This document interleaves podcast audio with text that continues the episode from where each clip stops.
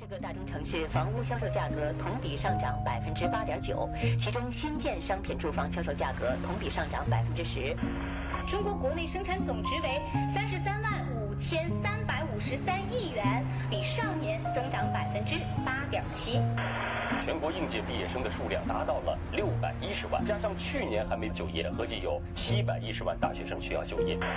嫦娥一号卫星在精确控制下，今天下午成功撞击月球撞击点。拆迁户自焚事件，三人失业。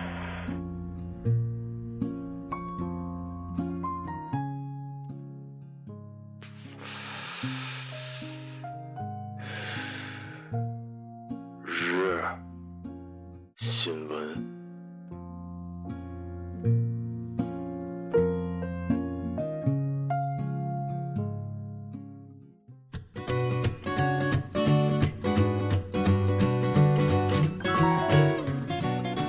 各位听众，晚上好。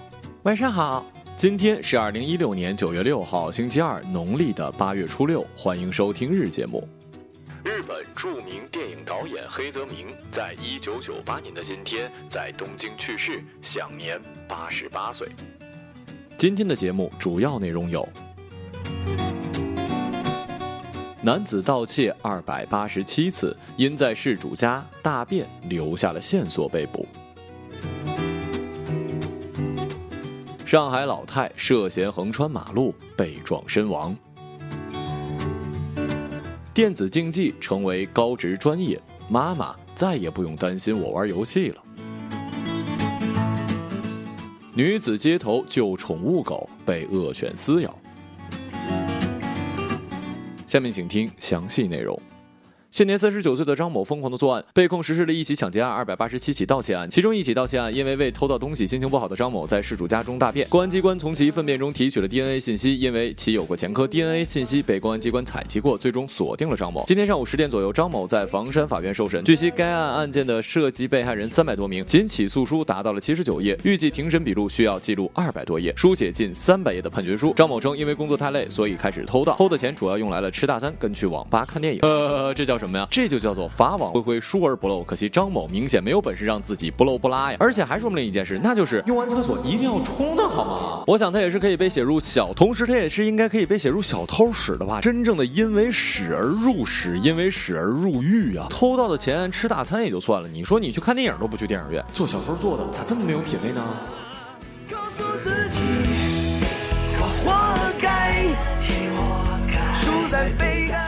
监控画面上显示，分析路停着一辆公交车，公交车在启动之后，在其后的大巴车也跟着启动。大巴车的车速并不快，这是一名白发苍苍的老太太在分析路上南北横向横穿马路，走到机动车道的时候，突然被卷入了大巴的左前轮。大巴司机立刻下车查看状况，却发现老太太已经人事不省。接到报案之后，公安医护人员赶到现场，对此事故进行了处理，确认老太太当场死亡。我想这样的事情是谁都不愿意看到的。在这里呢，也是要提醒一下各位老人，或者是各位小伙伴，回去告诉一下家里的老人，年纪大了，行动不便，反应较慢，遇到车辆启动根本做不出有效的反应动作，千万别贪图方便就横穿马路，特别是像大巴这种驾驶座位比较高的车辆，司机在驾驶的时候呢，可能看不到车辆前方的行人，很容易造成交通事故的。当然了，除了老人，我们每一个人都应该遵守交通规则的，毕竟在这上面，要么不出事儿，出事儿肯定没小事儿。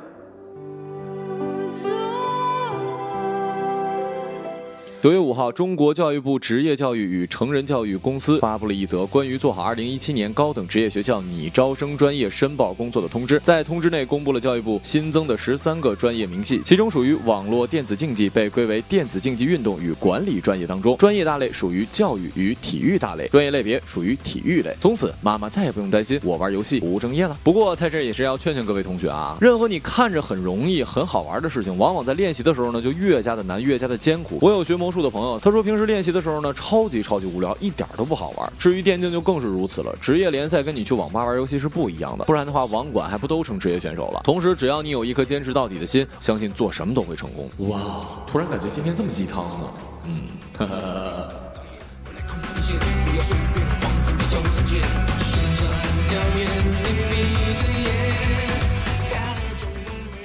二零一六年九月六号报道，美国的波士顿一只斗牛犬早前一户主心切，突然攻击了街上的一只小猎犬。小猎犬的女主人情急之下用肉身挡开恶犬，双双遭到了斗牛犬的撕咬。事情发生在波士顿的一条街道，有路人拍下了事情的整个过程，并上载至网络。涉嫌的黑色斗牛犬发狂攻击小猎犬，咬其颈部。小猎犬的主人奋不顾身地扑上前去保护爱犬，不停地大声求救，并向斗牛犬大喊：“放开它！”不少路人见状立刻上前协助，最终把他们成功的分开。小猎犬与其主人均有受伤。但幸无大碍，警方事后赶到现场，将伤者送到医院。幸亏狗狗跟人呢都没什么大事儿，也不知道这事儿之后是怎么解决的。我想呢，顶多也就是赔点医药费，毕竟这是狗咬狗一嘴毛的事儿。最初作为监护人呢，就应该避免这种事情的发生。不过既然已经这样了，我劝双方都算了吧，毕竟我们都是高级动物嘛，千万别真的咬起来，让外人看了笑话。你说是吧？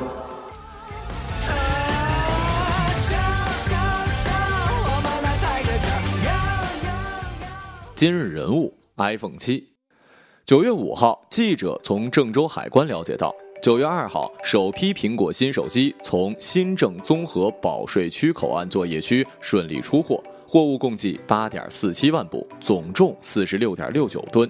截至五号的凌晨，郑州综保区海关已经连续监管新手机九十二车次，涉及新手机三十七点一零万部，总重。二百一十一点五吨，主要运往美国、英国、荷兰、意大利等地。